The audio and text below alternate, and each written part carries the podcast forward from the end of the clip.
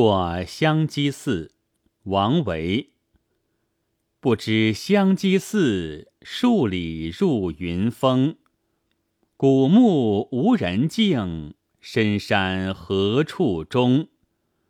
泉声夜微时，日色冷青松。薄暮空潭曲，安禅制独龙。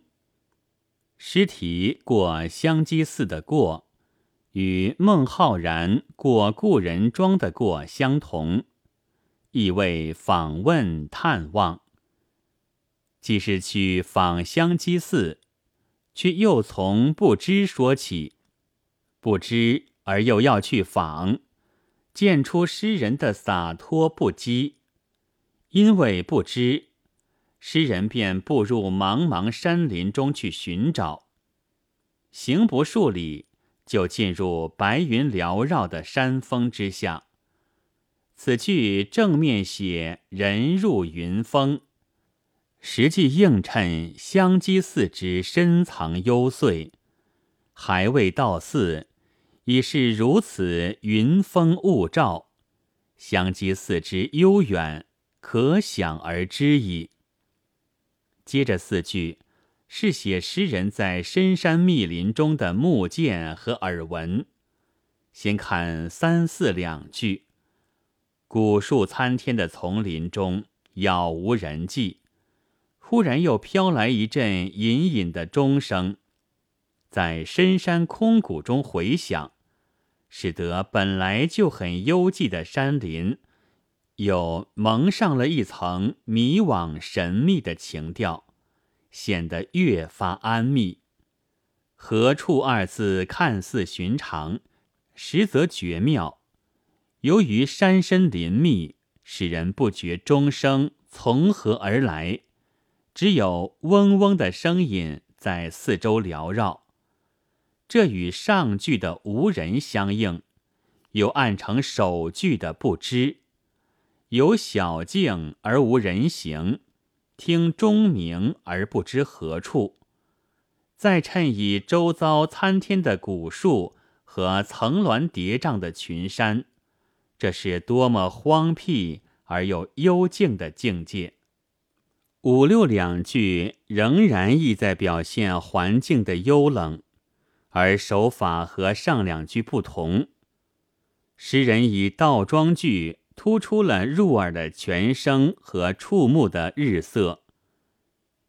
叶子在这里下的极为准确生动。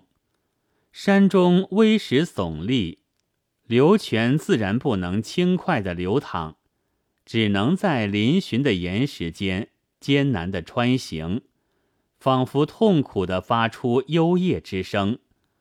诗人用冷来形容日色。岂不谬哉？然而仔细玩味，这个“冷”字实在太妙了。夕阳西下，昏黄的余晖涂抹在一片幽深的松林上，这情状岂能不冷？诗人涉荒穿幽，直到天快黑时才到香积寺，看到了寺前的水潭。空潭之空，不能简单的理解为什么也没有。王维诗中常用“空”字，如“空山不见人”“空山新雨后”“夜静春山空”之类，都含有宁静的意思。暮色降临，面对空阔幽静的水潭。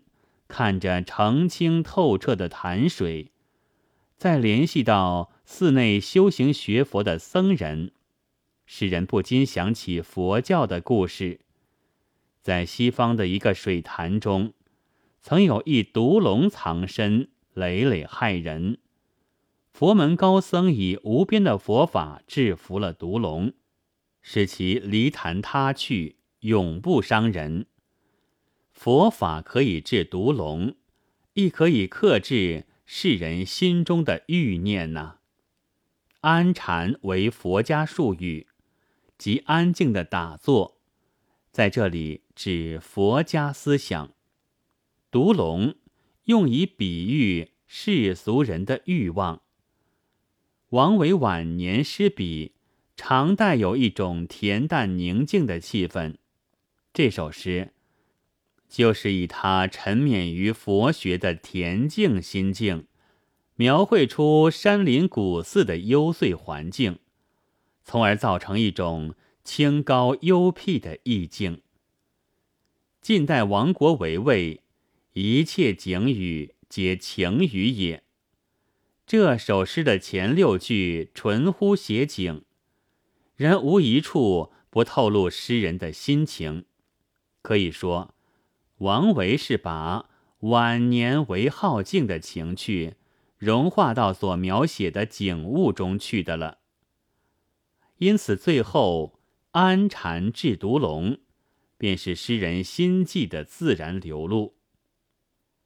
诗采用由远到近、由景入情的写法，从入云峰到空潭区，逐步接近香积寺，最后则吐露安禅至独龙的情思。这中间过渡毫无痕迹，浑然天成。诗人描绘幽静的山林景色。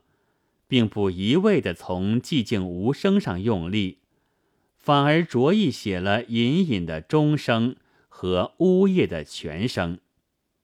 这钟声和泉声，非但没有冲淡整个环境的平静，反而增添了深山丛林的僻静之感。这就是通常所讲的“鸟鸣山更幽”的境界吧。本文作者唐永德，朗读：白云出岫。